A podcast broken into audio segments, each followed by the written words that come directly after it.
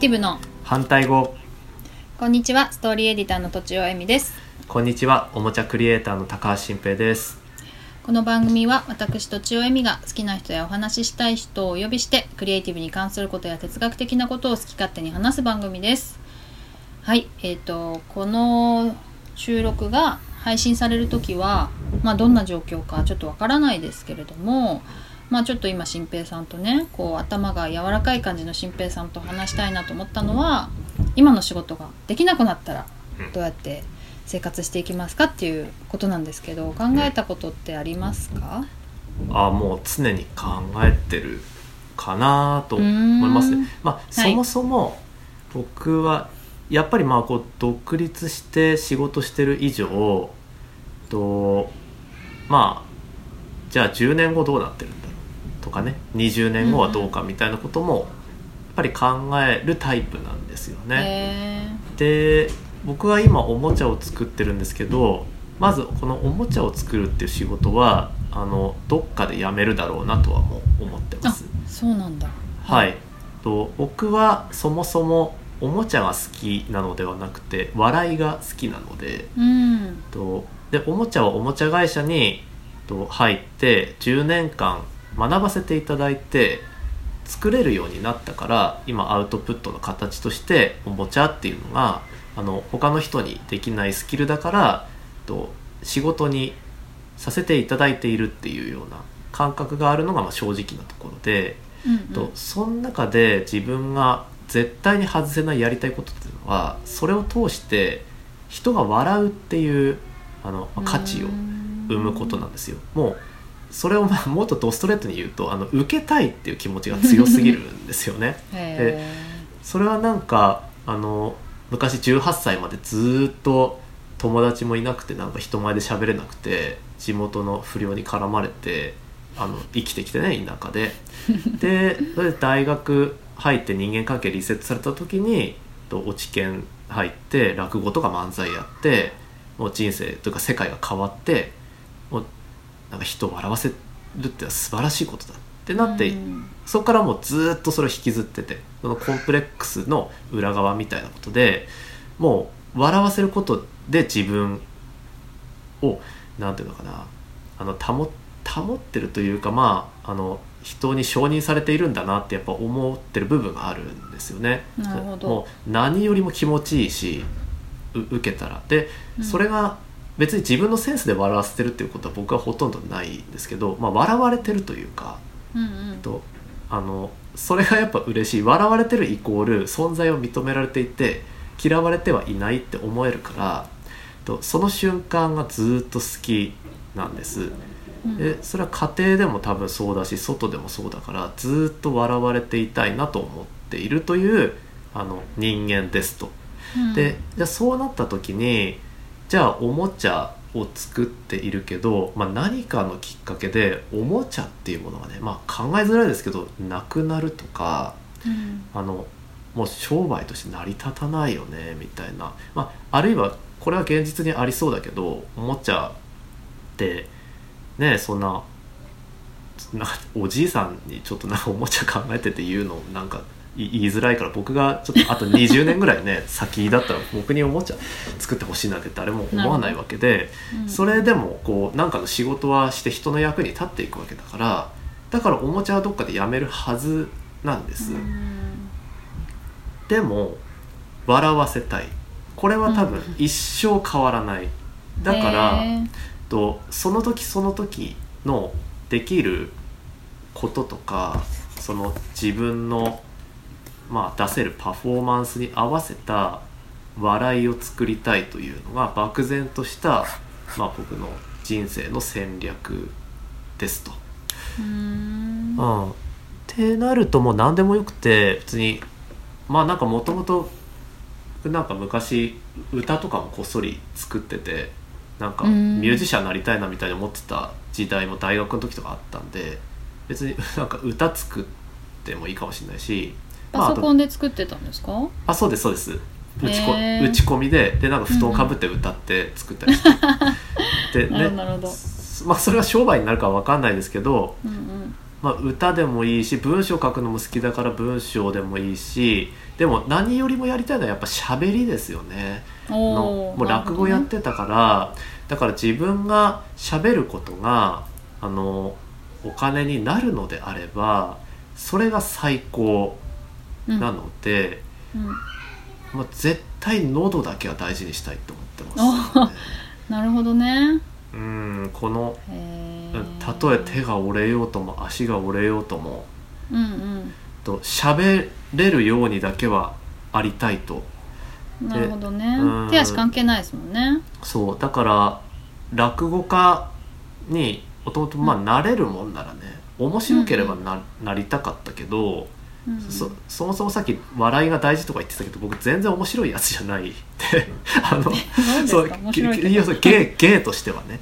いやあのあー。ゲイができるタイプではないですからあのそういわゆるザ芸人にはなれないけど自分なりにあの学んできたこととかやってきた仕事の話を人に役に立ちつつかつ笑えるっていうことに落とすことは多分できるんじゃないかなと思うんです。うんうんうんだからそういうビジネス落語家になりたいなっていうのは割と公言をしててもう10年後にはなんかそうそれまでのあのなんか若い人の役にも立つようなことをあのただ話すとかただ公演で話すんじゃなくてもう落語にしたいと。もう笑い話にしたいっていうのがあって、やっぱりすごい有名な人とかすごい実績ある人の講演とかもよく聞くんですけどあんまりこう腹の底から笑えるのってないじゃないですか。ああそうですね。うん、あ、うん。あなるほどねとこう感心するけど、まあそこまでね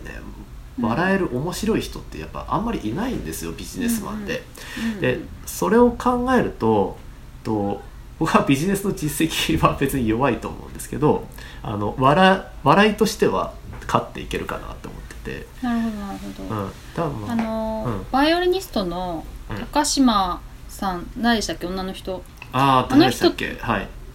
あの人とかもまあ、うん。口が悪いっていうことでやっぱ笑いを取って、うんうんうん。それでやっぱり有名になってみたいな、うんうん。バイオリンの腕はその日本トップではないけど、やうん。っぱめちゃくちゃ面白いからみたいなところはありますよね。だからうん。ビジネスマンでうん。めっちゃ笑いが取れたらそれこそすごいすごい目立つ。う。ん。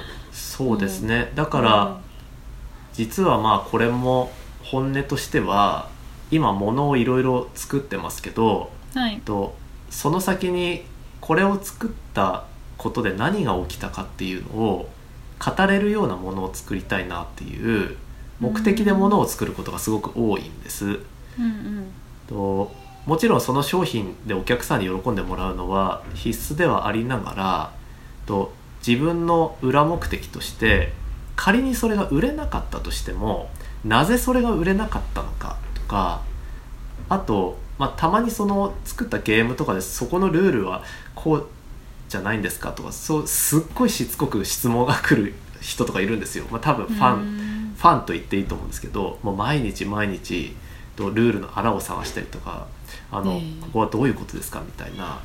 でそれをまあ丁寧に答えるんですけどすごいありがたいと思ってて、ででもそういうことがまあね 個人情報とは出さないけどそういうことがありましたっていうのも一つあのあそういうことってあるんだねっていうヒントになるかもしれないし。うんうんなんかできるだけいろんなことが起きる商品作りたいなと思っててそういう意味で、まあ、あの最近作ってるカードゲームはその Amazon で売らないで手売りしかしないよみたいなことをやってみたりとかの、まあ、それもエピソードをいっぱい集めたいなっていう気持ちも実はあるんですよね。なるほどなるほど、うんううんん私はその今新平さんの話聞いて絶対人を笑わせたいみたいなのがつまり私にとって絶対一生変わらないだろうなみたいなのってまあ文章を書くぐらいしかなくてうん。うんでも多分いこの今の仕事ができない時って書けなくなった時だろうからうん。そしたらどうしようかなって今思いましたけどね。ああそうか。今うんやってることイコールそれだからってことか。そうそうなんかもともとすごい伝えたいものがあって、はい。あの文章がツールであるっていうタイプではないんですよ、うん。なんかそのツールが好きっていう文章が好きっていうつまりなんかはい。包丁がとにかく好きみたいなはい感じなんですよね。あー。それで、はい。包丁が使えさえすればそれでもそれでいいみたいな。文章が使えればそれでいいって感じなので、はい。なかなか難しいけどでも、あの私ずっと自分のことをうんアウトプットっていうか日記に書いてきたりとか、うん。なんかまあポッドキャストで話したりとか、うん。いろいろやっててそのアウトプットできない人の相談に今乗ってるんですね。無料相談っていうのをやってて。だからそれをなんかもしまあ書けなく私自身が書けなくなったらうん。それをやっていけたらいいななんてちょっと今思ってたりとか、うん。あと本当に食べれなくなったらうんなんか理系女子なのでもともとはい。家庭家庭教師でもやろうかなって思ってますね。うん。いや。なんかうん。そうですね。なんかそのちなんか僕興味あって聞きたいんですけどはい。さっきそのタイピングが好きだって話を前に伺ったりとかはい。してるから本当にそれが純粋に行動としてっていうかアウトプット形態として好きなんだと思うんですけどうん。例えば自分の文章が世に出たり誰かに読まれたりとかあるいは書いてる時でもいいんですけどどこの瞬間で何が起きた時が一番嬉しいのかなって聞かれたらなんか答えってあります？まあ嬉しいっていうキーワードかなんかい一番なんかそのいいいいっていうか 私の中で価値が高いと思ってるのは、うん。書いてる時なんですよね。うんうんうん。でうん。書いている時私はあのその人生とかその20例えば24時間の中でうん。フロー状態になれる時間を増やした方が幸せだと思ってて。でその書いてる時とかあとこうやって集中して喋ってる時っていうのはめちゃくちゃフローなんですよね。うんうん。でそのだから本当に集中して書いている時がうん。一番私にとっては価値が高いです。うん。ただそれは嬉しいとかそういうの忘れてるから 嬉しいかっていうとまたそれは別の瞬間になりますけどね。うんうん。あそっか。でも、はい。それすごい才能ですよね。でいや僕はねまあ。そうそう文章をが はい。できて読んでもらって反応をもらった時だけが嬉しいけど書いている時が一番幸せとは思わないですもんね。だから僕なんか小説好きですここの小この小説ものすごいなって思って感動するから小説書けるってすごいことで羨ましいなとか思うけど絶対になれないと思いますもん。だって書くこと自体が好きなわけではないから。なるほどなるほど、うん、ただ小説家の人苦しいって言うけどそれでもやっぱり好きだからあそこまでのことができるわけで。そうでしょうね。才能ですよね。私もそのやっぱりうん。大元には小説書きたいっていうのがうんあるんですけど、うん。私その枝葉で言うとうん。多分なんか葉の葉の部分が好きっていうか、えうん。まあ、枝葉の葉葉じゃないか。森と木で言うと木の部分が好きっていうか、うん。その書いてる時は好きなんだけど、うん。この全体のプロットを考えたりとかっていうのは、うん。左脳なのでうん。あんまり好きじゃないんですよね。うん。それでうん。全然書けないっていうのをあのうん繰り返してるんですけどはい。でもただただ没頭して書くっていうのは、うんもうただひたすら好きですね。あーなんか僕一つあのついこの間思ったのがのアーティストの人ってあの自分が作ったアートにつける値段っていくらでもいいわけじゃないですか。あのはい絵に1億円とかうん、別にまあ10万円からでもいいし、まあ、1,000円でもそれは自分次第なんですけどはいの自分が書いた本ってアートにできないのかなって思って大体その書いた文章って今ってまあ量産されて多くの人が読むっていう形が一般的じゃないですか。はい。それがそのたった一人にしか渡さない物語みたいなことに例えば1億円をつけるっていうのは自由ですよね多分あの、ね。ややるとしたら。売れる売れないは別として。売れる売れないは別としてそうするとうんうん1億円の価値のある商品を自分が書いてあこの打分だったらもうこれあの50円だなっていうのもあれば、うん。これはすごいからこれは1万円でもその人には価値があるだろうと思うやつをこうやっていくとあのまあよ予期しなくてもこれはすごいで1億円つけてもいいっていうのができるかもしれないんですよ。つけるのは自由なんで。うんうん。でそれをと持つとまず自分は1億円の価値のあるものを手に入れたことになるわけですよね。はいそれだけで。で、うんうん。あとはそれってアーティストってもう人間とアートって一体だからそれはそのトッチーさんのことが本当に好きで素晴らしくてトッチーさんと触れていると自分がこうなんかもうアップデートされるというか変わっていくんだみたいなあのことがあごめんなさい。すいません。ごめんなさい。はい。であのでっていうことがあの、起きる人だったらとそれが欲しくなるかもしれない。1億円の超お金持ちがね。うんなるほどね。そしたらそれって言ったら商売になるわけじゃないですか。まあアートってそういうことだから、だかうんうん。らそこまで文章が好きだったらそこまで絵が好きな人と全く同じでアウトプット形態が違うだけだから、うんうん。と自分がとこれが世界で一冊だったらいくらつけれるかっていうのを考えながらなんかそういう小説とか書いてみたら面白いんじゃないかなってちょっと思いましたけどね。どうだなるほどな。うん。そしうん、そしたら私はね1億円の資産をすでに持ってんだと。ただ誰も買わないだけで。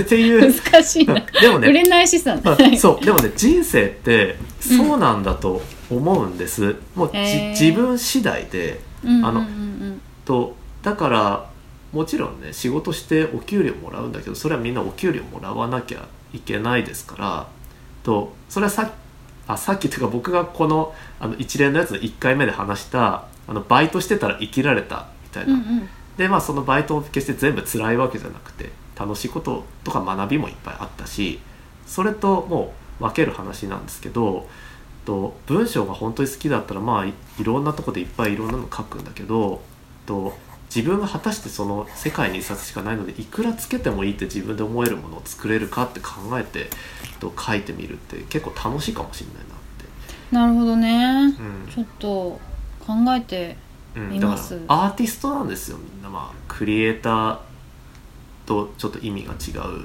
うん、なるほどね。人間ってねその作品とも一体であアートなわけだから、うんうんうんうんうん。そしたらもうトッチーさんの魅力が高まれば高まるほどその商品が魅力あるっていうことも人に伝えやすくなるし、うんうんううん。んそしたらもうい生き方とイコールになってどんな仕事をしたってね、うん、いいっていうことになってくるんじゃないかなって思います。なるほどなるほど。そうですね。はい。ということでじゃあ今日はここで終わりにしたいと思います。ありがとうございました。以上とちおえみと高橋新平でした。